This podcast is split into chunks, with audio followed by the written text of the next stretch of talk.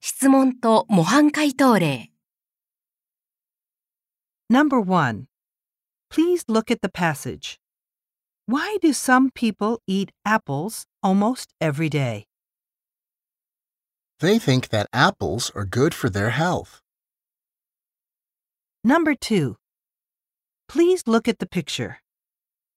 Where is the bag? It's under the chair. Number 3. Please look at the woman. What is she going to do?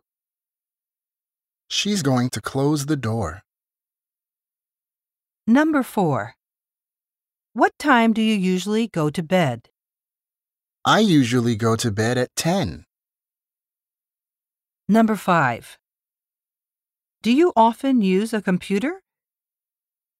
イエスの場合 Please tell me more. I use it to send emails to my friends ノーの場合 Why not? I don't have a computer. これでこの CD は終わりです皆さんが英検に見事合格されることをお祈りいたします